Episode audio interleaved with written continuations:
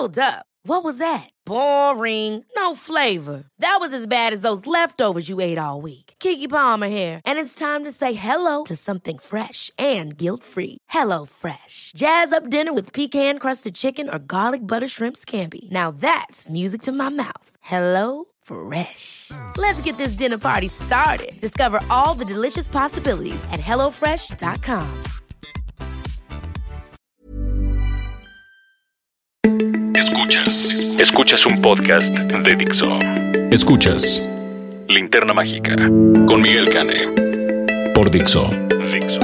La productora de podcast más importante en habla hispana. Tal? Muy buenas tardes, muy buenas noches, muy buenos días, muy buenos mediodías, madrugadas o la hora que sea que estén escuchando ustedes este podcast, La Linterna Mágica, el podcast de cinéfilos para cinéfilos de Dixo, grabando aquí desde el corazón de Polanco. Y hoy estoy bien contento, muy muy contento porque tenemos una invitadaza de lujo y vamos a dedicarle la emisión 104 a una de las películas que yo creo, bueno, ya está en mi top 10. Es más, desde el año pasado ya estaba en mi top 10 de este de las mejores este, de las mejores películas mexicanas del año. Eh, sigue estando en mi top 10 eh, y la verdad es que me encanta porque además trata de una figura que para mí es importante en el aspecto del oficio literario y además tiene espléndidas, espléndidas actuaciones. Nuestra invitada de hoy es la enormísima Karina Gidi. Ay, muchísimas gracias, Miguel. Qué alegría estar aquí. Un placer. Y la película de la que vamos a hablar es Los Adioses, que se estrena el día de mañana eh, a nivel nacional. Por fin. Sí, 24 de agosto, ya por fin verá la luz. Ay, sí. Bueno, pues ya, ya vio la luz en Francia y le fue muy bien. Sí, vio la luz en Italia también. También. Vio la luz en Morelia. Sí, Bien. ahí fue donde, ahí fue donde la, ahí fue donde la. ¿Dónde la viste tú? Sí, la primera, la, la, la, la primera vez, luego la acabo de, de volver a ver en este. En Durango estuvo también. La acabo de volver a ver ahora en la, en la, en la función en el IFAL. Ah, Y es este, y, y en el este, y, y anoche en la alfombra roja, que estuvo buenísima. Este, entonces, pues es un enormísimo placer estar aquí con, con Karina Gidi. Que además les tengo que decir que yo he sido fans, así en plural, de Karina desde tu primera película allá por 1999. ya era 2000. El Ya era demasiado 2000. amor, te Demasiado amor con Ari.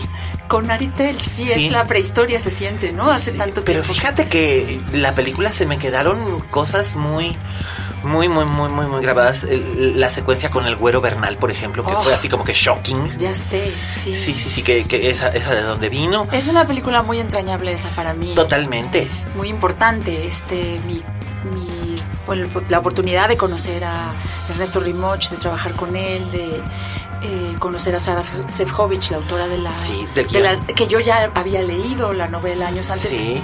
sin imaginarme nunca que se haría la película y menos que yo estaría protagonizando. Fíjate. Entonces Y es una película querida para mí. Y además en ese entonces tú vivías en Canadá. Estaba, exacto, estaba mudándome a Canadá cuando hice la película. Ya luego me, me escribían amigos o me llamaban por teléfono y me decían, ¿qué se siente ver los espectaculares de, de la película de los adiós anunciando su estreno? Y yo decía, no tengo idea porque estoy aquí en Canadá, no me estoy enterando. Ya- pero ya volé para estar aquí en la, en la premiere y... Sí, me acuerdo. Ahí, ahí nos conocimos por primera vez. En ese entonces yo estaba escribiendo, pues en Milenio. Eh, era yo eh, un crítico de cine todavía. No, no estaba en Milenio. En 2000, no, sí, en 2000 ya estaba yo en Milenio. Estabas en Milenio, ¿verdad? Ya, ya estaba así, ya estaba así. Y ahí, ahí nos vimos. Luego yo estuve muchos años fuera, estuve viviendo. Ahí fue donde a mí me tocó estar fuera, estaba viviendo yo en España. Pero este, pero bueno, aparte de eso, eh, he seguido la carrera en teatro de Karina. Eh, su incendios sigue siendo una, una maravilla. Es más, la película de la mujer que cantaba. Este es una película estupenda, pero no es la misma experiencia de incendios. Y este, y eso sí, eso ya te lo había yo dicho. Y lo- ¿Creerás y que lo todavía reconozco. hay gente que me pregunta cuándo vamos a remontar la obra o si la vamos a remontar? Ay, pues dile a Hugo. Hugo, Hugo Revillaga, querido, si nos estás oyendo, Querido dos puntos. querido dos puntos, si estás oyendo, pues órale, ¿no? Estaría bueno. Pero este, esa, esa como la disfruté, también este, nos vimos en El tiempo se detiene. Ajá. Eh, nos vimos en este La voz humana. Ay, qué cosa tan bonita. La voz humana es uno de mis monólogos favoritos. Fíjate que ahí, no sé si, no sé qué tan familiarizado estabas con la versión original, originalísima de Cocteau, de. La voz humana, porque Tony Castro, el director de ese montaje, y yo le dimos una sacudida un poquito al Ajá. guion original, le metimos algo de mano. Sí. Este, algunos de los puristas de Cocteau, de hecho, se molestaron un poco con nosotros. Ay, pero igual se molestaron con Ingrid Bergman y con Ana Magnani, así que tú no te Ah, sí, entonces preocupes. da lo mismo. Ok, bueno, genial, no importa. Además que se molesten con ellas y que se molesten conmigo me hace sentir importante.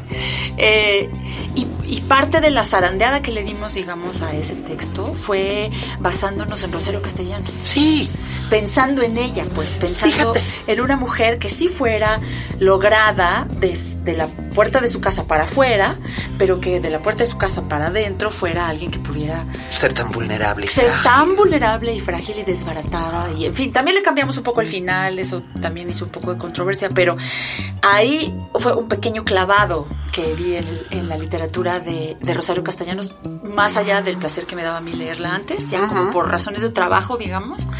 ¿Qué, es, qué es esto, no? le- sí, Que fíjate que es bien curioso. Cuando se habla de mujeres artistas en México, mujeres creadoras en México, inmediatamente la primera que se menciona es Frida. Que está bien, sí. pero te voy a decir una cosa y va a haber gente que seguramente después de que yo diga esto me va a querer crucificar o me va a querer agarrar a patadas aquí afuera. No me importa. Pero siento que Frida está sobreexpuesta. Sí, totalmente. Me da mucha pena decirlo. Pero Frida está sobreexpuesta. Y mira que yo fui a una prepa que se llamaba Frida Kahlo. Yo soy egresado ¿Ah, sí? del famosísimo CEDART Frida Kahlo. cuando todavía existía como CEDART antes de convertirse en secundaria técnica. este, entonces, eh, Frida siempre va a ocupar un lugar importante en, en la, en la cosmogonía de la cultura mexicana, por supuesto. Pero siento que su sobreexposición ha opacado a muchísimas otras grandes creadoras. Tal vez haya opacado hasta ella misma. Eh, sí, se Porque convirtió como que en un objeto. Figurín, se volvió sí. como figurín del folclore mexicano. Sí, y yo creo que eso a ella le hubiera, a eso ella le hubiera irritado profundamente con lo contreras que era. ya te imaginarás. ¿Quién sabe si lo hubiera disfrutado tanto? Pues sí, ¿no? Pero por ejemplo, a- a- hay gente como, no sé, Toña la Negra y Lucha Reyes, o Leonora Carrington, o Elena Garro, Exacto. o este, Brianda Domecq, o Julieta Campos, o este, O Rosario Castellanos. La mismísima Rosario, Sí. que destacaron en una época en la que era bien difícil destacar porque estamos hablando que Rosario es contemporánea de Carlos Fuentes. Así es. Y Carlos Fuentes, digamos que lo tuvo todo más o menos fácil por el hecho de que era hombre. Pues sí, tuvo sus semáforos en verde. Y, Sí, y a ella le costó más Chayo trabajo. Chayota no. Y ya no hablemos de Elena, que definitivamente. Ella los tuvo más en rojo, porque eh, Rosario Castellanos con todo y todo, sí, se- sí se abrió camino, sí se fue abriendo. Así es, y además Rosario tenía, tenía a su favor en la vida real algo que le ayudaba mucho. Ella era una académica y era una mujer sumamente eh, diplomática y política. Ella sabía, aparte de que era una espléndida escritora, tenía una educación exquisita que había traído de Chiapas y de eso Tenía vamos a algo distinguido en Sí, ella, ¿verdad? ella, ella, entonces ella podía hacer una reunión y- e invitar lo mismo a lo más granado de la de la de, de la, de la literatura y la, y la política como a las fuerzas jóvenes, ¿no? A la China Mendoza y a este, no sé, Y tener conversación suficiente Con todos. y aguda con cualquiera de ellos. con cualquiera, exacto. Sí. Rosario era muy muy multifacética, pero como tú dices, eh, es cierto que era la, la Rosario pública que Sí. podía hablar perfectamente bien en público y todo y que sabía latín. Muy entera, muy bien plantada. Sí. Sí, era muy interesante ese contraste. Y la Rosario, y la Rosario de, de Puertas Adentro que era eh, que se sentía terriblemente frustrada y terriblemente vulnerable, ¿no? Sí. Pero es gracias a Rosario que hubo muchísimo, muchísimo camino que se abrió para escritoras como Amparo Dávila, como Guadalupe Dueñas. Eh, y- y Rosario siempre me pareció importante. Es la autora de dos de mis libros favoritos de, este, de la de la literatura mexicana. Uno es Oficio de Tinieblas y el otro es un librito de cuentos que se llama Álbum de Familia. Ajá, ajá. Que me gusta, que es donde viene el, el cuento de la cocina. Que- sí, que es una, Una cosa bellísima y, y el, y, y este cuento sobre el open house, el, la, la casa abierta en domingo de este matrimonio que recibe a todos sus amigos y, y tal, y es un matrimonio que se odia, pero Que no la- te das que la cuenta. pasa fatal. Sí, y no te das cuenta hasta como casi, casi tres cuartas partes. Es una, una novela corta, son sesenta y tantas páginas. Eh, entonces, cuando Natalia, cuando Natalia anuncia que va a hacer su, su segundo largometraje, Sí. es, es Los Adioses y es, y es una... Y ojo, aquí hay que hacer un, un hincapié de algo importante. Porque mucha gente la ha estado eh, mencionando como si fuera una biopic. No es. No lo es. No, y ojalá no, para los que van esperando esa, eh, eh, que ver eso en nuestra película, no lo esperen, por favor, porque No, no. porque no lo es, no lo pretende No. ser, y entiendo que los decepcione, pero ya se harán otras películas Ya se habrá- sobre y- su infancia y su adolescencia. Pero te digo una cosa. A mí, personalmente, no te faltó. no, para nada. Además, a mí me dan mucha hueva las biopics. Ahí está. Una hueva pavorosa. Por ejemplo, yo recuerdo que cuando iba a salir The Queen, Ajá. con Helen Mirren, se especulaba que iba a ser una biopic. No, es un momento específico en la vida de Isabel II que le causó un conflicto espantoso a nivel eh, cabeza de Estado, a nivel madre de familia, Ah, sí, a- claro. a, a nivel madre de familia y abuela. Y, y- a nivel internacional, o sea, a nivel nacional e internacional. O sea, cómo reacciona Isabel II a la muerte de la princesa Diana. Y su primera reacción es proteger a sus nietos.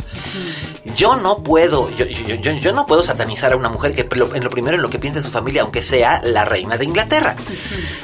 A lo que voy es a, es a esto. Eh, los adioses en realidad es una mirada a un elemento específico de los muchos elementos que componen a Rosario Castellanos. Y además es una mirada imaginaria. En parte En sí, parte sin duda. sí, y en parte está basada directa y específicamente en la correspondencia entre Rosario y Ricardo Dueñas, eh, Guerra. Guerra. perdón, Ricardo Guerra, su, su, que fue su... El amor de su vida. El amor de su vida fue su Sí. cónyuge y también fue su tormento Fue su tormento, el padre de su único hijo. de Gabriel. su fuente de inspiración para desgarradoras eh, frases eh, poéticas. Totalmente, que Eh, están reproducidas e integradas, algunas no verbatim, pero forman parte de la esencia de la película. Así es, la película está... eh, quería decir decorada, pero no quiero que suene despectivo, eh, salpicada a lo largo de- sí. del tiempo que dura con las con versos o con textos suyos, partes de, de distintos eh, documentos literarios suyos, porque ella fue, como tú bien sabes, mu- multifacética, abordó género tras género, entonces eh, Pues usamos lo mismo frases de alguna novela o de sus textos discursivos, de ensayos, eh, como de sus cartas y de sus de, poemas. de sus poemas. Rosario es probablemente la, la es- una de las escritoras más completas. Fíjate, ahorita dijiste una cosa muy interesante porque está eh, esta, esta lucha con una mirada de género, con una mirada buscando equidad, o una mirada feminista, por decirlo En cierta forma. en, esas palabras, eh, es muy difícil sacar a Rosario, lo hablábamos hoy en la mañana, de esta trenza en la que estaba con, con Ricardo Guerra, porque ahí estaba su literatura también, Sí. es decir, su, su dolor, su inspiración, su, su lucha contra una resistencia de parte del otro o de los otros, representados en, en casa por Ricardo Guerra, eh, estaban todas vertidas ahí en su... En su, en su obra. En su- sí. sí, pero además es algo bien interesante que, que- que- que tiene, que tiene Rosario, además, desde su juventud. Eh, Rosario pertenece a este mundo casi casi como un señorío feudal. Finalmente ella viene de Chiapas. Ella es la hija de un de un hombre con de, de- de un afincado, de, de un hombre con dinero. Así es. Rosario es una es una niña bien, por lo mismo tiene te digo esta Criada es- bien, digamos, Sí, ¿no? sí, sí, sí, tiene tiene esta noción del, de- del del rol que se esperaba en ese momento que es eh, ella nace en los años 20. Entonces, este es digamos, ella es solo tres años mayor que, que Carlos Fuentes, ella es del 25. Cinco. O sea, ella nace en los años 20, ella nace en las postrimerías de la revolución y se esperaba entonces que las, que las señoritas de su clase eh, aprendieran a tocar el piano, eh, aprendieran a pintar, aprendieran a bordar, aprendieran a cocinar, a llevar una casa. Y Rosario Castellanos era una ama de casa perfecta. Se casaran bien casadas. Se casaran bien casadas, tuvieran hijos. Así es. Y, encontraran en todo eso suficiente felicidad. satisfacción. Sí, sí. Muchas lo encontraron. Sin duda. Muchas, muchas, muchas lo encontraron. Pero a ella le toca y esto, esto es algo que yo tengo muy presente de Rosario porque Rosario dio conferencias al respecto de esto. Digamos, Rosario no estaba muy convencida de que el término feminismo fuera específicamente lo que se necesitaba, porque ella sentía que en cierta forma segregaba también. Sí. Eh, pero ella daba conferencias al respecto de esto. En los años 60, mi abuela María acudió a un par de conferencias que dio, ¿Ah, que dio Rosario, sí, porque le pasó exactamente lo mismo, eran contemporáneas, eh, mi abuela era del 16, entonces ya tengo mis hijos, mi casa es perfecta, llevo mi casa maravillosamente bien. ¿Y ahora qué voy a hacer yo con mi vida? Entonces, Rosario siempre decía que siempre había opciones. Eh, se podía ir por el, por el camino creativo, se podía trabajar en una oficina y no tenía por qué ser mal visto que una mujer trabajara en una oficina. Eh, se podía dar a la comunidad, eh, se podía hacer muchísimas cosas que no comprometían en absoluto el rol predeterminado que tenían las mujeres de su generación. Y, en cierta forma ella abre, junto con muchas otras, eh, otras pensadoras alrededor del mundo, va abriendo este camino que ahora muchas jóvenes de hoy ya tienen, digamos que por sentado. Así Lo cual me parece muy bueno. Pero, pero Rosario aquí, lo que ocurrió con ella posteriormente es que no es que haya caído en el olvido, simplemente que se convirtió como en una figura un tanto estática dentro de la dentro de la escena cultural de México posteriormente a su muerte. Se quedó en, como en cuadro de biblioteca, sí, sí adorada, sí idealizada, pero no estudiada, no visitada. No visitada, no, ni siquiera se leía por no se leía ni siquiera por placer, sus libros se dejaron de editar. Y creo que es importante que a Rosario Castellanos no solamente hay que leerla para estudiarla, hay que leerla por placer. Totalmente. Como narradora es una de las narradoras más deliciosas que, este, que hay. Y este, como poeta es una extraordinaria poeta. Eh, yo sé que siempre cuando se piensa en poetas mujeres, automáticamente el primer nombre que salta es Silvia Plath. Eh, no necesariamente porque Silvia sea una gran poeta, que lo era, sino por las circunstancias de su muerte. Sí, claro. Que eso es terrible y a mí me... Mucha carne alrededor mucha de carne alrededor de esa historia. Pero en realidad no tiene absolutamente nada que ver esa historia con, su, con su obra. Que por cierto, eso era algo que estaba pensando después de ver Los Adioses. Hubo hace unos 12 años o 13 años una película que se llamó Silvia precisamente, con Daniel Craig como, como Ted Hughes y Gwyneth Paltrow como Silvia Plath. La película no me disgusta y de hecho creo que tiene el mejor trabajo actoral que jamás dio Gwyneth Paltrow en su vida como Silvia Plath. Y tampoco era un biopic, era básicamente un retrato de su, del cortejo, matrimonio y eh, apocalipsis, por así decirlo, de esa relación. Eh, pero siento que Los Adioses está mucho mejor hecha no por comparar, sino por el hecho de que Los Adioses no solamente está hecha con mucha más elegancia, no se va por el melodrama que finalmente no pudo escapar de las trampas de ser una soap opera intelectual, la de, la, de Silvia que dirigía Christine Jeffs, también la dirigía una mujer.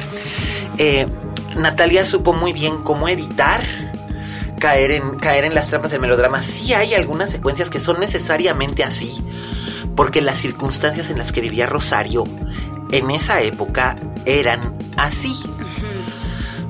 Pero es maravilloso. ¿Cómo, ¿Cómo lograron hacer, como romper un poco ese esquema? El esquema del melo. Bueno, es que sí, para quien sea que conozca a Natalia Beristain, sabrá que le va a huir al, melodrama como si fuera la peste. Así es. Como si fuera un perro rabioso. Así es. Entonces, claro, todo lo que sonara a sobre sentimentalizar, pues salía corriendo ella y Daniel y yo detrás. Sí. Eh, sin embargo, sí había, recuerdo en la primer lectura del guion que hicimos, que, que, Natalia nos pidió a Daniel Jiménez Cacho y a mí, que estuviéramos en esa primer lectura solo nosotros y que diéramos nuestra opinión sobre el guion, sí pensábamos que se había pasado de frío sí pensábamos que sí necesitaba que hubiera algún grito y sombrerazo o algo que ocurriera. Sí, algo que demostrara. Que detonara. este- porque además así vivían las parejas en ese Son entonces. figuras, es- eso decíamos el otro día, que hay, hay una... ah, como un desprecio en el presente a lo, a lo que se considera como intenso. Como que dices, ay, qué intenso, como si eso fuera un grandísimo defecto. Y no en, No. en las, en las artes también puede ser una gran virtud. Oye, pues lo- Además de cómo quieras disfrutar tú la vida, cada Claro, quien. como- pero además como lo decía Carlitos Fuentes, ¿no? El melodrama mexicano is our mother's milk, es nuestra leche materna. Es correcto. es Entonces, pues bueno, lo, lo, lo vivimos con las películas del, del- del- de la época de oro del cine mexicano y, y, y las grandes novelas como Santa o Al filo del agua o tal, son Ahí está el sentimiento, el sentimiento, y, y la emoción. porque sí, bueno, lo, importante es ir del sentimiento y, la película tiene una carga sentimental y es una jornada sentimental, pero no es sensiblera. No, no, eso sí, lo creo que en general lo tratamos de, de evitar pensando no caer en algo que fuera como manipulador con el espectador, por un lado, y por el otro, eh, no sé cómo decirlo, como buscando un poco más de, de exigencia en el entramado de, de- de la palabra también, de las ideas también. Sí. No desparramarse en, en una cosa puramente emotiva. Sí. Eh, creo que eso sí es muy como del estilo de Natalia. Absolutamente, si ustedes recuerdan la espléndida y maravillosa No quiero, No dormir, quiero dormir sola, sola. hay momentos que son muy intensos eh, entre Mariana Gaja y Adriana Roel, pero están muy bien controlados. Evidentemente, eh, Natalia es una, es una directora con un sentido muy claro del patos Sí. y de la poesis. Y hace que funcionen muy bien tomados de la mano. Porque sería muy fácil. Sería muy, muy fácil. Hemos visto a Daniel Jiménez Cacho hacer papeles de hombres eh, despóticos y, y tiránicos como en Arráncame, la vida. Que yo siempre digo, arráncame la vida. Este, y aquí, y aquí sería muy fácil porque además los que conocemos la historia de Rosario Sí. y que de algún modo sabemos cómo la trató su cónyuge, es muy fácil decir, es que sí, Ricardo Guerra se portó muy mal con Rosario. En realidad yo no, las sábanas fueron testigos, nada más. Sí, sí. Así que yo no estaba ahí, yo no dormía con ellos, así que yo no sé. Digo, yo no creo que Rosario tampoco hubiera sido manca, ni que se hubiera quedado realmente callada, ni que hubiera sido tan sumisa. Digo, su, su, su educación le dictaba que tenía que ser sumisa. Sí la condicionaba un poco. La y, con- la, y la sociedad en general también es lo que se esperaba. Pues era lo que ella decía, mujer que sabe latín, no encuentra encuentra marido marido. ni tiene buen fin. Es correcto. Sí. Y este y, y, y yo siento que Guerra también aquí lo pintan. Hay dos que esto es algo que deben de saber ustedes, los que los que no han visto aún el tráiler. Hay dos Ricardos y dos Rosarios. Sí. Hay una Rosario es Karina y la otra Rosario, la Rosario adolescente de 19 años que entra a la UNAM. De- de- exacto, de edad eh, de estudiante. Sí, exacto. Es esta. mm, A los 19 Des- ya no son adolescentes. Bueno, de jovencita. Digo, a mí me gusta mucho el término jovencita porque Ajá. siento que además es describe muy propiamente, pero en, en esta época del Me Too todo el mundo me dice. jóvenes, Sí, me dice, pero todo el mundo me dice, es que jovencita es condescendiente. Pues, Ay, ya, por Dios, No sé, no sé, por ejemplo, tú sabes que las tres primeras películas de Sofía Coppola conforman una trilogía suelta que se le conoce como el Young Girl's Dreams y yo siempre lo traduzco como la trilogía de los sueños de jovencita. Ajá. Porque es, bueno, Tessa es una muchacha joven. Es correcto, sí. Y es, y es un cast estupendo para hacer este, para hacer eh, Rosario joven. Una Rosario que por fin ha salido de esa crisálida en la que su familia la tenía. Y por primera vez ve el mundo y por primera vez puede escribir con libertad. Empieza a extender sus alitas, ¿no? A ver hasta dónde van Y a de llegar. repente entra por la puerta ese hombre que en su versión joven es. Qué bárbaro, ¿eh? Qué buen actor es Pedro. Pedro de Tavira. Aprovechemos que finalmente no vino. Qué para- hallazgo ha sido para todos. No lo vimos venir y de No. pronto está Mira, yo, en los escenarios, en la tele, en yo el a cine. Pedro lo, yo a Pedro lo, lo, lo vi haciendo papeles pequeños en teatro al, principio hace unos años. Luego ya lo vi en su primer papel más o menos grande que fue en Crímenes del Corazón. Ok. Con Irene, con... Marina de Tavira. Con Marina, con, con, el, con el fabuloso Altomaro. Ah, es verdad. Sí. Es que esa, ese montaje no lo vi. pero En el sí. helénico, ahí estuvieron. supe de él. Y, y- y- el Peter estaba, y el Peter estaba bien. Yo estaba- lo vi en Toma en la Granja la primera vez que lo vi. me Ahí, sorprendí. ahí me quedé Sí. dije, ¿es el mismo? Y me quedé muy, muy impresionado. Y aparte de que es un hombre encantador y tiene un corazón de oro, este, digo, una vez que se le trata, porque al principio puede dar la impresión de, de que es intimidante. Parece sangrón, puedes Parece- decirlo pues, con sí, todas sus letras. Sí, no, él lo dice. Ah, él, lo dice, sí, también. Él parece sangrón y además como es tan alto y tal, así como que... Pero no lo sé, bueno, tú... Tú te acuerdas, eh, recientemente nos tocó coincidir a todos en una, en una, en una situación triste cuando falleció la esposa de, de nuestra querida Úrsula Pruneda, Alejandra Glenny. Este, pues ahí estuvimos y nos sentamos como niños en el suelo y ahí estuvimos acompañando y me di cuenta del, del, del enorme ser humano, o sea, no solo literalmente, sino enorme ser humano que es Pedro. Y yo no lo había visto en cine, lo había visto en televisión y me había parecido muy bueno. tengo que contar una cosa. Cuéntalo, cuéntalo. Estaba yo, eh, eh, estábamos el día de la rueda de prensa y el junket. Sí, sí. Y yo me había puesto uno de esos calcetincitos muy fancies que te cubren solamente como los, los dedos Ajá. y el talón. Ajá. Y es todo. Y entonces, no sé en qué momento se me zafó ese calcetín, digamos, y lo traía yo como la mitad del arco.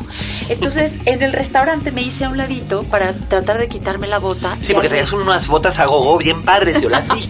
y arreglarme el calcetín. Se ofreció a ayudarme a quitarme las botas. Ah. Eso es un caballero. Eso es como un caballero. De, de otras, de otro siglo. De otro siglo, sí. Y, y- y Pedro, la verdad es que nunca lo había visto en cine, lo había visto, te digo, en, en teatro y en tele. Y en tele me parecía siempre muy convincente y que resolvía bien. Pero la tele, es, tú lo sabes, es, es un medio muy distinto. Y puede ser muy engañoso Y también. puede ser muy engañoso, no tiene la inmediatez del teatro. Ujú. Y y, y Ni son- la profundidad que puedes alcanzar en el cine. En el cine, la tele, la tele lo que me está dando es la inmediatez, el enganche, es me, me está dando la pasión por ver, quiero saber qué va a pasar después. Y, y- y eso, esa es la magia que tiene la tele para mí, como espectador. Pero en el cine, Pedro tiene Además, Natalia tiene mucho cuidado cuando presenta a sus personajes. Sigue la tradición de la presentación del personaje como debe de ser. ¿cómo Con es esa entrada. ¡Ah! ¿A qué te refieres? Tomemos un ejemplo. Ajá. ¿Recuerdas All About Eve? De Ah, este, la, de- la película De- con Betty Davis. Ajá. Te hago la seña de los ojos. De los ojazos. Gigantes, no me acordaba su Sí. nombre. Ajá. De Betty Davis. Bueno. La primera No vez la que tengo vemos, tan fresca como La para- primera vez que vemos a su personaje, ¿cómo la vemos? La vemos poniéndose crema desmaquillante frente a un espejo con la cabeza metida en una toalla cuando entra Eva Harrington por primera vez a su camerino. Esa es la presentación de un personaje. No sabemos absolutamente nada de ella, pero es el comando total y absoluto Pero dice mucho. de la escena. Claro, dice ese mucho. gesto. Ese momento, ese momento en el que ellos se ven es la presentación de los personajes cuando son jóvenes. Es espléndida porque es muy difícil contar una love story. Eh, debe ser de lo más... Las dos cosas más difíciles para hacer en cine son una historia de amor y una comedia. Una historia de terror es más simple de hacer porque está jugando con nuestras emociones más, más íntimas. Pero una historia de amor, si no está bien estructurada, la gente le tenía mucho desprecio, fíjate, a Meg Ryan por eso. por- ay, es que solo hace películas de amor. Ay, a mí me encantaba. El, trabajo que le costaba. Tenía que convencerte de que ella era una criatura completamente adorable Sí. y tú tenías que involucrarte emocionalmente con lo que le sucede. Natalia lo consigue con, con- con- con los jóvenes y, y eso es lo que nos importa. Ya hacia la historia, primero conocemos a Rosario y a Ricardo maduros, cuando, cuan- cuando Ricardo regresa a la vida de, Así es. de Rosario eh, y él ya se había casado con otra y un- una serie de historias a las que se hace alusión, pero no necesariamente se muestran ni, ni hay exposición tediosa, lo cual es maravilloso. y este y después vemos a los jóvenes. Entre los maduros sí se siente una una especie de ¿cómo cómo decírtelo? En medio de eso está la escena de cama que compartimos. ¿no? Así es, la- las dos, la- las, dos parejas que van Exacto, exacto. pasándose que las sábanas van digamos que levanta las sábanas son jóvenes, se baja las sábanas son maduros. Sí. Y este, pero entre los maduros se siente que ya hubo algo. Sí. que ya hubo algo y que ya está hablado, la manera en la que la manera en la que Rosario lo mira cuando está haciendo ella su lectura en el Fondo de Cultura Económica y lo ve. Y ella lo ella lo ve, lo mide con este, lo mide con los ojitos y dice, "Ah." Pero no Aquí pierde está. en un momento, no pierde en un solo momento y es cuando uno sabe, esta mujer se está haciendo la fuerte. Y la otra es cuando los dos son inocentes. Si quizás uno piensa, si las cosas le hubieran ido distinto a Ricardo, quizás Ricardo no hubiera sido tan... La palabra es cruel. La palabra es cruel, no hubiera sido tan cruel con el objeto de su afecto. Probablemente sí, probablemente por no encontrar él, y esto pues lo estamos suponiendo, como Claro. decíamos hace rato, eh, otra clase de plenitud en su quehacer profesional, eh, porque su figura sí se va perdiendo. Sí. Con el paso del tiempo, claramente quien destaca Es Rosario. Es Rosario en, en todos los terrenos y, y va siendo como un pequeño fade out, ¿no? Eh, Sí. El, el legado de, de Ricardo y entonces hay como una especie de, de resentimiento por un lado. Sí, y se ve. Y justificado por la sociedad, o sea, avalado, digamos, por la sociedad. Sí. Eh, o sea, donde él no se siente que esté en falta por, por tratarla así. A tratar así, porque además también él pertenece a una generación en la que muchos hombres Ajá. fueron educados Exacto. para tratar a sus mujeres así. Exacto. O sea, ni siquiera creo que haya sido algo personal. Sí. Era una cuestión de cómo manifiesto mi frustración Pero- ante... y, y también sus celos por por el tiempo al no tener él ese, e- ese Éxito. ese ese éxito y ese espacio como lo tiene Rosario con su con su escritura entonces se siente celoso de la atención que Rosario le está poniendo a su trabajo Así es, y eh, la, la- la- famosa escena de las máquinas de escribir. Pero por otro lado, por, por- por otro lado, ella también siente celos, no celos de su trabajo, pero sí siento que hay como una especie de celos de su condición de hombre, de poder hacer lo que él quiere cuando él quiere sin tener que rendirle cuentas a nadie. hay un sentido de injusticia que habita en ella y que va madurando con su ideología Así y es. que luego ya toma, digamos que la, la to- le toma el centro del cuerpo, porque al principio hay cosas que ella, sí como feminista y como una mujer muy culta y muy brillante, tiene muy claras en su cabeza, pero que no logra hacer que decanten a... a a su cotidianidad, a, su- a la forma en que vive su día a día, ¿no? Así es. A otorgarse ese- esos derechos que ella sabe intelectualmente que tiene, no se, no se los alcanza a otorgar hasta mucho más adelante. Por eso también en la obra de Rosario sus personajes femeninos suelen te- tener, representar est- esta dolencia o esta dolencia social que ella tenía, Sí. ya sean tanto las domésticas como las amas de casa, Sí, tienen esta, esta horrible sensación como de que estoy aquí encadenada y tú te largas y haces todas estas cosas que son importantes y yo me quedo aquí haciendo el menú de la semana y no es justo. no, exacto. Y hay, hay un texto que Ajá. está en la película también que dice ella, tiene que haber otra manera. Sí. Tiene que haber otra manera de ser mujer y de ser libre. Tiene que haber otra manera. Y ese era uno de los lemas de Es una- Rosario. era una búsqueda constante, para constante. Sí. Porque además, y ese es otro elemento que por ejemplo me gustó mucho de la película. Mm, No mucha gente lo sabe, los que la conocieron y sus biógrafos y tal, lo saben, ustedes lo saben. Rosario no solamente era una gran intelectual y una gran ama de casa, también era aficionada a la moda. Le gustaba la ropita. De eso no tenemos tanta información. Pero porque, sí. porque esto que dices que es un excelente ama de casa le tomó tiempo llegar ahí. ¿eh? sí. Ella venía de un lugar donde se sentía un poco por esta creencia de que tienes que elegir, no puede ser todo. O eres ama de casa y mamá y esposa de un señor, o eres de profesión, es medio descarriadilla, pero, pero profesional. eres lo que quieras así, ser, siempre y cuando entre dentro. Y ser escritora sí era considerado algo decente. Exacto. ¿Qué tal si hubiera ejemplo. querido ser actriz o bailarina? No, pues se la acabó. Pues sí. Entonces, eh, primero por esta creencia, ella no, no, encontraba la forma de compaginar una con la otra. Luego cuando se da el permiso, se da cuenta como que tiene dos manos izquierdas para algunas cosas de lo doméstico. Porque creció rodeada de servicio. Así es, entonces le toma tiempo darse cuenta de que sí se halla como mamá, de que sí se halla en el hogar, de que eso le toma tiempo. Y eso, eso, te digo, eso viene, en cierta forma viene mencionado en, en ese cuento que viene en, en álbum de familia. Domingo creo que se llama el, el cuento. Este, pero le gustaba la ropa. Ajá. Le gustaba la ropita, le gustaban los zapatos, le, gus- le gustaba verse Lo mejor que se lo pudiera. mejor que se pudiera. Le gustaba tener esta imagen a- tan- tanto adentro de su casa como hacia afuera de ser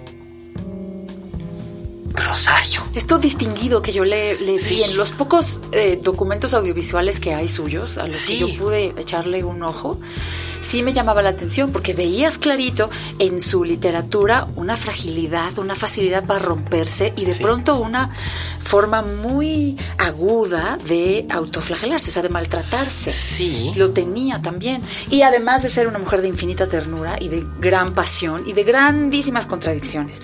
Pero cuando la ves hablando, eh, es muy, muy dueña de sí misma. Sí. Muy bien plantada, con una Sí. voz modulada y Sí. eso, eso me llamó la Y atención. elegante. Pero, por ejemplo, hay una frase que se le atribuye a ella, no sé si sea de ella, pero se le atribuye a ella, de que decía algo así como que en esta vida hay muchos sinsabores que no siempre pueden evitarse, pero nada tiene el poder curativo que un par de zapatos nuevos. Qué bonita. Sí pudo haberlo dicho ella, perfectamente la veo. Sí, y este, y entonces eso me gustó, ese es un elemento que me gustó dentro de la, de la plasticidad de la película, eh, que es fiel a su, es fiel a su época, pero me sitúa en, en una época en los años 50 y 60, sin tener que saturarme de, este, Ah, de ya entendí, música claro, sí, sí, sí. Y tener que Embarrarte en la cara en qué año en que estamos. no, no, Sí, es todo, todo fluye. Sí, lo da por hecho. pues. Y además el personaje de Rosario se distingue porque retiene esa elegancia que era Rosario. Entonces la vemos con el vestido de novia, por ejemplo. Que era un vestido de novia blanco y sencillo, sin velo. Es como una túnica, pero qué bonito. Sí, y los trajes sastres. Ay, los trajes sastres, los trajes- La señora usaba Chanel. Sí, los suétercitos también. sí, sí. Digo, la señora usaba Chanel, o sea... no cualquier cosa. No, cualquier cosa. este, y, y- y la señora usaba sus perlas. Digamos, o sea, es que es, es, que es- es que es como ese crisol de, de esa dicotomía de, de- todo lo que era de esa época, ¿no? Aseñorarse también. Aseñorarse, sí. no, no. No es malo, No, quiero decir, no era una mujer tan grande. pues no. Ella fallece a los 49 años. No, pues a los 49 años hoy eres una muchacha. Pero se veía mucho mayor. Sí. Yo creo que por esto de la elegancia de la que De la hablamos. elegancia de la que hablamos. Distinguida y, y de la elegancia en la ropa. Y también des- después del nacimiento de Gabriel. eh, Para ella, yo estoy seguro, nu- nunca se ha documentado claramente, pero estoy seguro de que tuvo una depresión postparto muy larga. Ella sufrió varias veces de depresión en su vida. Sí, sí. y este. Y, y su cuerpo cambió después del nacimiento de, de, de Gabriel. Ya no volvió a ser esa, esa, esa mujer acinturada y tal. Y no le importó tampoco. Porque finalmente ahí ya estaba desarrollando. Fue también que se cortó el pelo. Y ya no se lo volvió a dejar largo. Pero, pero Rosario estaba como que explorando. Siento que estaba explorando otras cuestiones. Lo que decías, esa otra manera de, de vivir. Y estaba explorándolo a través de su. de su intelecto. De su intelecto. Ya, ya había terminado el matrimonio con con, con Ricardo en el sentido elemental, ya no estaban juntos hacia su muerte. Entonces, hacia, su muerte, ella ya, ya estaba. Estaba reinventándose. Reinventándose. Y en otro país también. En otro país estaba también. muy dedicada a la academia. Así es, en Israel. Israel, sí. Que además fue la primera embajadora de México en Israel. Había testimonio, hubo testimonios de gente que la conoció en Israel, que no la habían conocido acá en México y por su trato y por, digamos, la ligereza con que se conducía entonces, la ligereza en el mejor sentido de la palabra. Sí, por supuesto, eh, la, Eh, la- la bonomía, por así decirlo. Ajá, que decían, no puedo creer esto que me estás contando del tórrido romance que vivió y, y lo mal que la pasó. Lo mal que la- y lo mal duro que acabó aquello. Y, exacto, y lo mal que acabó aquello. Como que no les empataba la Rosario que vieron entonces, post Ricardo Guerra, digamos. Sí, estaba, estaba tratando de, de- de de, inven- de reinventarse. Además, la diplomacia para ella era algo nuevo, algo que estaba descubriendo, algo que le resultaba interesante. Y donde se encontró con talento para hacerlo, ¿no? Absolutamente, porque ya tenía ella toda esa, tanto el bagaje de su educación, Sí. como el bagaje académico, como el haber tenido que, que llevar todos esos años, porque básicamente ella está con, con Ricardo on and off 25 años, más o menos. Sí, calculábamos como 18 o 20, pero puede Pero ser pon tú que, bueno, pon tú más de dos décadas. Sí, sí, sí. Dos décadas que acabaron como el Rosario de Amozoc. Entonces, pues, ya sabes, o sea, aquello acabó fatal. Sí. Otra se hubiera. Silvia metió la cabeza en el horno. Rosario salió adelante. Si no hubiera sido por esa estúpida lámpara, todo hubiera sido muy distinto. Sí, eso pensaba el otro día, qué encantador hubiera sido verla a los 50, encontrar otro, otra forma de amar y otra, Otra forma de amar, estar. sí. Porque además, Paz, bueno, ¿no? Porque además Rosario ahora, ahora se pone sobre la mesa, en ese entonces pues no. Pero Rosario no estaba negada a explorar eh, el amor, ya fuera con Ricardo Guerra u otros hombres, o incluso con alguien de su mismo sexo. No estaba negada ni cerrada a ello. Ay, ese, ese dato no, no lo manejamos nosotros, pero no me atrevería tampoco a negarlo. No, yo lo, lo, lo, lo, he oído en más de, en, en- en más de una ocasión de que en un momento dado no, no se cerraría ello. No sé si, si tuvo o no tuvo relaciones Ajá. con otras mujeres. No lo sé, pero mira. Frida, Marlene Dietrich, Greta Garbo, eh, Leonora Carrington, todo, digamos que quizás a lo mejor es un rito de paso en o era un rito de paso en ese en ese momento en el que todo era tan tan prohibido y tan de puertas adentro. No lo sé, no lo sé, pero igual Rosario hubiera encontrado una manera de, de seguir de seguir amándose. Ahora bien, la película ustedes la la hacen como una labor de amor. Es una labor de amor, porque además me consta lo duro que tuvieron que este que estar batallando. ¿Cuándo? Ustedes filman en 2015, ¿cierto? Eh, 2016. 2016, Sí, sí. Hace dos años que lo hicimos. Hace dos años que lo hicieron y, y- y fue un, un- un largo trayecto, pero la película ha sido muy bien recibida.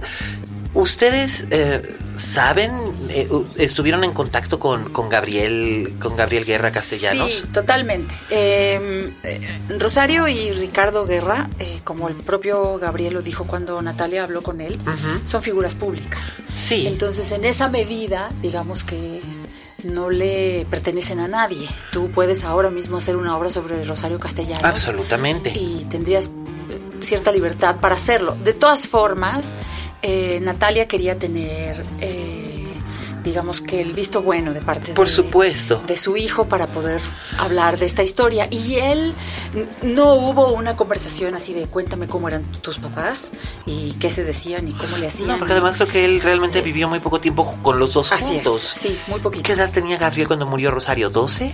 Eh, 14. O estaría por cumplir 13, porque Gabriel Sí. nació en el 61 y... Estaría por cumplir 13, Rosario sí. murió en el 74. Sí, estaría por, cumplir 13. 13. Sí. Entonces, eh, pero sí, no vivió, o sea, no vivieron juntos los tres mucho No, tiempo. mucho tiempo, no, no.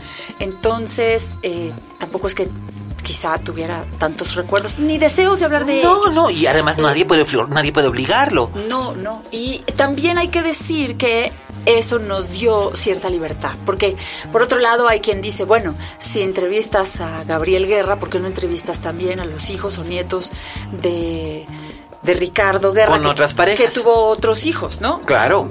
Varios otros. Entonces habría, digamos, pero aún en las familias donde no es alguien una figura pública, podemos tener tú y yo una distinta versión de quién es nuestro papá. Absolutamente, por- por supuesto.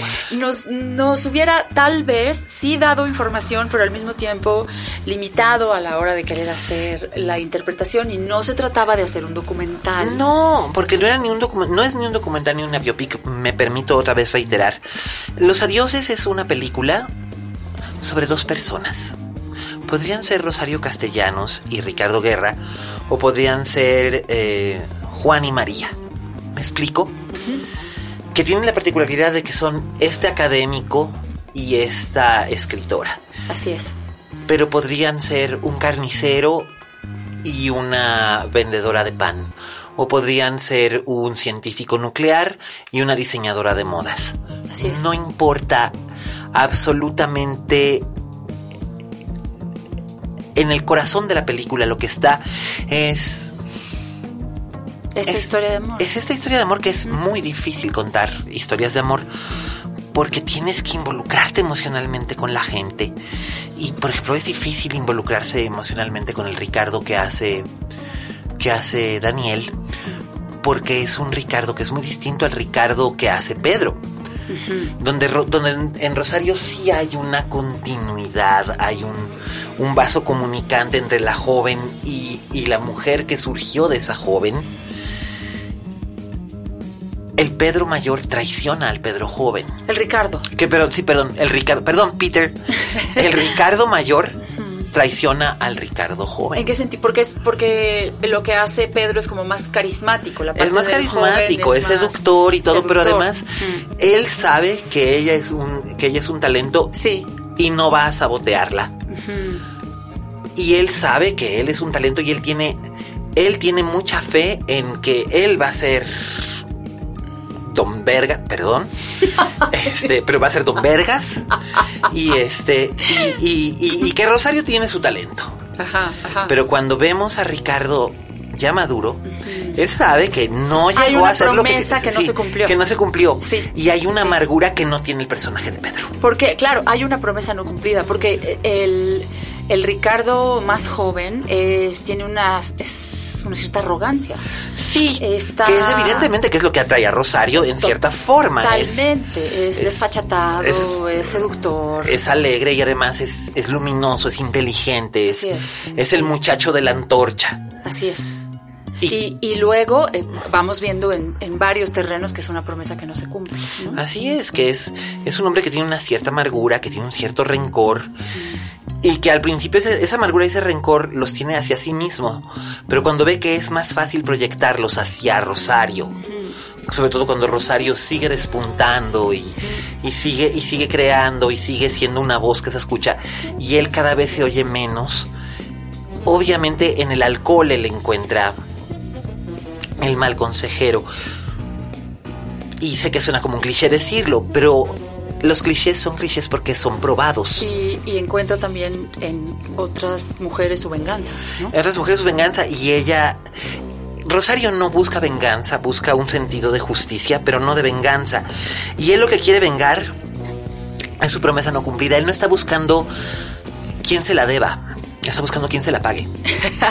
sí, pero, Ajá. pero eso, eso, eso en el, eso y la historia de amor, las historias de amor, porque son dos historias de amor distintas.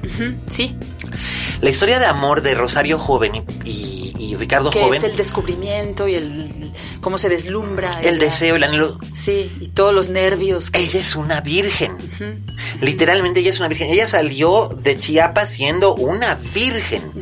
Y llega a este. Y llega a la universidad a encontrarse a este. a este joven Apolo que le da la vuelta. Y luego están estos dos a los 30 años, 30 y muchos años, se encuentran, ya, ya tuvieron sus correrías. Rosario ya alcanzó aquello, aquello que ella, que ella anhelaba y que finalmente eh, fue lo que fue su, su tabla de salvación cuando Ricardo joven la dejó. Así es. Que el- ya desplegó sus alas. Sí, ella, ya- ella desplegó sus alas estando en la, en la casa de estudiantes en España, mientras ella le escribía y él se estaba casando con otra. Yo eh, creo que eso es algo muy interesante con, con Rosario, porque su literatura no solo era una forma de expresarse, Sí. de, de- de ser, de mostrar quién era, de decir lo que pensaba, eh, y su modus vivendi también, eh, sino una forma de sobrevivir a lo que le iba ocurriendo. Sí, de Es- mantenerse con vida. Así es, así es, de sostenerse. Era algo que esos momentos donde a mí me gusta decir que yo pienso que ella se caía para adentro. Sí, Y entonces en esas caídas de donde se podía sostener para salir a flote, eh, era de su literatura, era de su palabra. así es. Y finalmente eso era lo más, lo más fuerte eh, e importante para ella y eso queda muy bien reflejado en. Entonces, cuando me en toca a mí, la parte que nos toca a Daniel y a mí, eh, ya Rosario es una mujer que ha conocido algo de sus alcances, ¿no? Sí. Que sigue trabajando como un burro porque es como es, así Sí. es ella, le gusta trabajar mucho y tiene mucho que decir. Escribió, o sea, la obra es vastísima y se murió muy joven. Sí. Este, entonces, para ese momento ella ya se, ya se conoció como, como artista, como, como escritora, pero sigue con un pie en este remolino del amor incondicional a. Sí, porque no puede evitarlo. Así es. Yo siento que también en cierta forma ella reproduce, y no soy el único que lo piensa, y de- después de ver esta película, desde antes ya había quien que había pensado, en cierta forma Rosario lo que encuentra en guerra no solamente es el amor de su vida, sino la réplica del padre. Ajá, claro, por supuesto que ahí está ahí la figura masculina y Sí. a quien hay que rendirle, hay- por quien hay que tener devoción. devoción y rendirle pleitesía. Es correcto. Y más aún viniendo ella de un mundo que era un mundo pequeñito, un mundo en miniatura, Sí. como era una finca cafetalera en Chiapas. Sí, sí, y pero muchas mujeres podemos entender eso, aunque no vengamos de ninguna finca cafetalera. Chiapas, estoy de acuerdo. No, y muchos hombres también lo entendemos ahora. Pero este, pero eso es, eso es, yo creo que eso es maravilloso. Y creo que Natalia ha hecho una película muy poética y muy sensible. Y ha tenido el mejor elenco que podía haber tenido. Yo quedé muy sorprendido con Tessa. A Tessa la había visto en Después de Lucía. Y Después de Lucía es una película que a mí no me gusta Ajá. porque siento que me manipula. Ajá, Pero el trabajo de ella me pareció lindo. lindo ahí. Sí. eh, eh, su sufrimiento lo sentía tan cercano que eso me, me estresaba mucho. Luego la vi en Buscando a Marte. Camino a Marte. Camino a Marte. Esa yo me la perdí, no la he visto Ah. Pues así estás muy bien, amiga. Este, pues, me da mucha pena. Perdón, estas carcajadas cerca del micrófono, disculpe. No, no te preocupes, está perfecto. Este, digo, pues lo siento. O sea, mm, No te gustó, pues, para nada. Pues no, lo siento. Y, y- y- y mira que traté de, de encontrarle como crítico algo objetivo. Ajá. Y pues me dio mucha pena ver que estaban desperdiciando a Luis Gerardo, a Camila y a Tessa. y a Tessa, este, en un, con un guion completamente inane. Ya. Pero hubo mucha gente a la que le gustó, así que ¿quién soy yo para este, para llevar la contra, verdad? Pero bueno, esa es mi opinión. Y este, pero me sorprendió, me sorprendió mucho, me sorprendió esa como esa manera de moverse de ustedes dos, que supongo que Natalia procuró que hubiera ese movimiento, que hicieran espejo, que se espejearan, no lo sé, es parte del secreto de cómo hacer una película. Pero me gustó mucho cómo, cómo había una similitud, un parecido, un, un aire de que sí, sí, sí me lo creo, aunque Tessa y tú no se parecen absolutamente en, Eh, nada. Nos, nos dabas chance entrando en la convención. Sí, absolutamente. Y este, bueno, Pedro, Pedro y Daniel tampoco se parecen No, en nada, cero. ni siquiera en la estatura, Ni nada. sí. Pero este, pero sí había un, un- un aire de convencimiento, ¿no? De, de esa manera de hablar, de esa manera de fumar, que este, que obviamente es, es el joven el que tiene que imitar al, al, al- maduro. Este es un poco como lo que pasó en, Expiación con Saoirse Ronan, que en ese entonces tenía eh, como 11, como 11 años, era muy pequeña, y entonces tuvo que pasar días y días observando a Vanessa Redgrave, que solamente sale en una escena, pero Vanessa Redgrave es ella de anciana. Sí. Entonces tenían, tenían que imitarse y Romola Garay después imitar a las dos, imitar a la niña y imitar a Vanessa Redgrave. O sea, fijarse, esa mímesis de, de- de los movimientos, los gestos y esta estaban muy, muy, muy bien logrados. Pedro varias veces nos visitó en ensayo y en el set a, a Daniel, a Natalia y a mí para estar presente en los ensayos. Tessa estuvo en, eh, estaba filmando creo que justo la de Camino a Martín Ajá. o no sé si otra película, no lo sé. Eh, y entonces eh, bueno, no te voy a revelar cuánto trabajamos juntas y cuánto no, no, pero no, no, es parte sí del te puedo decir que, que, que vi yo en varias conversaciones a, a Pedro y a Daniel poniéndose de acuerdo en algunas cosas, ¿no? Como llegando a algunas conclusiones Claro. sobre el personaje. Porque además es, es bien bonito y bien interesante este tipo de multitracking, por así decirlo. En el teatro se le dice multitracking cuando un actor hace varios papeles. En este caso son dos actores haciendo el mismo papel, es un poco de multitracking a la inversa. Pero qué, qué, qué interesante y qué bella, Muchas qué gracias. poética. Qué maravilla es Los Adioses. De verdad, dense la oportunidad. Yo siempre digo que todo el cine mexicano merece una oportunidad, pero este la merece aún más. Este, la película, como ustedes ya sabrán, se, se estrenó en Italia, se estrenó en Francia, creo que en Bélgica también. No estoy segura, creo que en China. Eh, sí, y le ha ido bien. He visto las críticas internacionales y han sido En España. favorables también. Sí.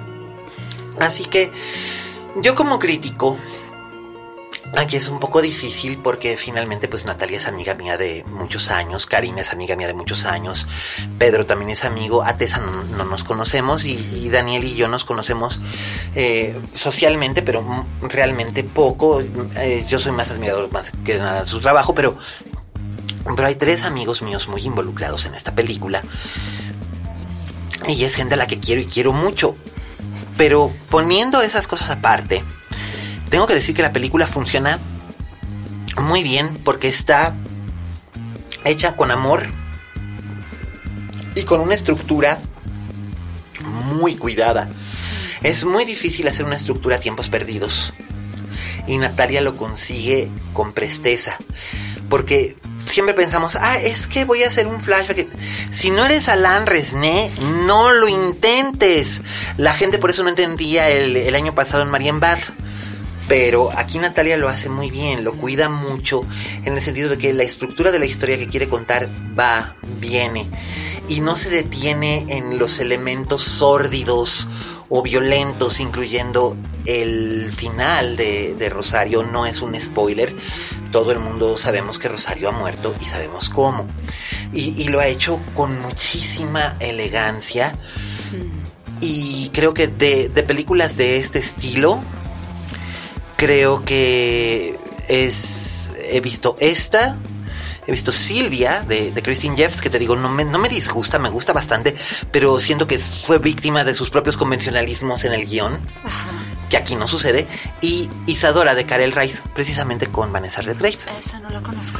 Uy, es una película del 68 en la que Vanessa Redgrave interpreta a Isadora Duncan haciendo un ir y venir entre el, el surgimiento de Isadora como la gran diosa de la danza y sus últimos cinco días de vida en Niza en 1927. Y termina precisamente con el famoso accidente de la, de- de- de la bufanda. Ajá. Ay, sí. Y la Redgrave interpreta a todas las, a todas las, a todas las Isadoras desde los 20 Ah, qué pero lujo. pues tenían ese unos 30 años, Vanessa, así que se podía dar ese lujo.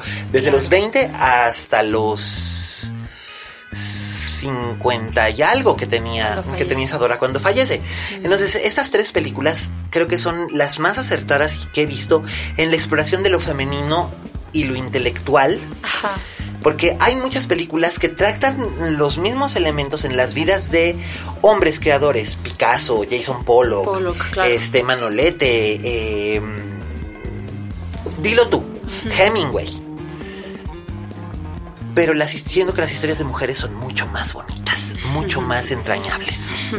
Karina, muchas gracias por Ay, habernos mil gracias a ti. Gracias porque que hablemos de esto hoy sabiendo que vivimos con la tiranía del primer fin de semana. Ya lo sé, así que Este, Vayan por el amor del cielo, vayan.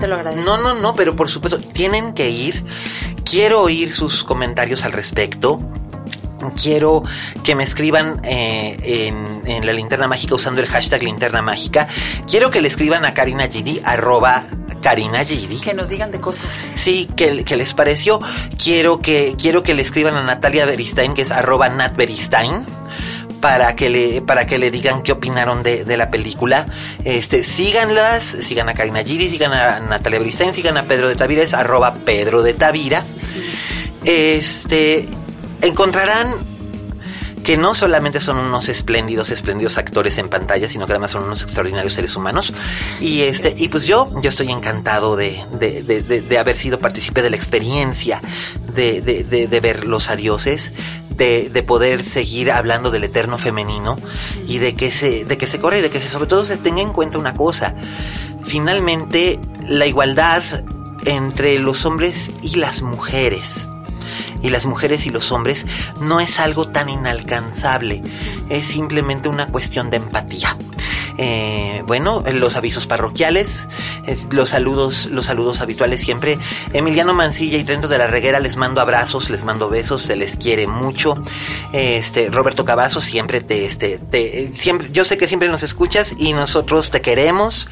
Este, también a nuestros cuates, a, a Miguel Zárate y Miguel Ochoa, los, los tocayos, a Pablito Otero, a, a los cuates de Guadalajara, Enrique González, ya Enrique ya y este a Pipe, mi Pipe querido, tú sabes que yo sigo escribiendo esto y no voy a soltar esa novela hasta que esté terminada.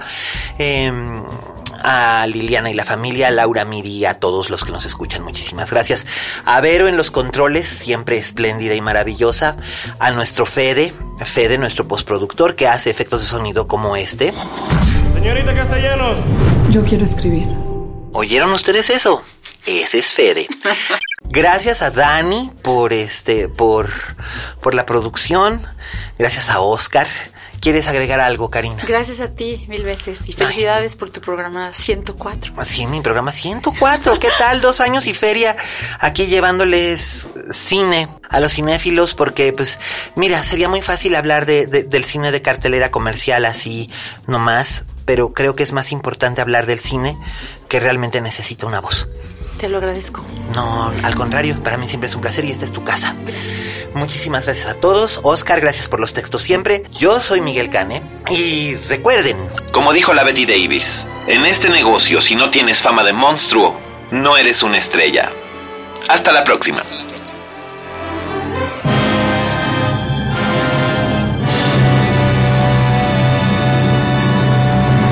Dixo presentó Linterna Mágica con Miguel Cane.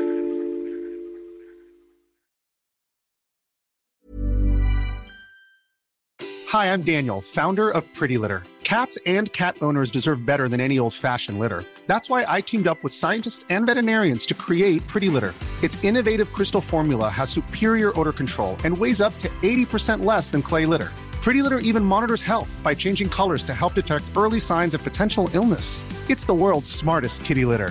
Go to prettylitter.com and use code ACAST for 20% off your first order and a free cat toy. Terms and conditions apply. See site for details.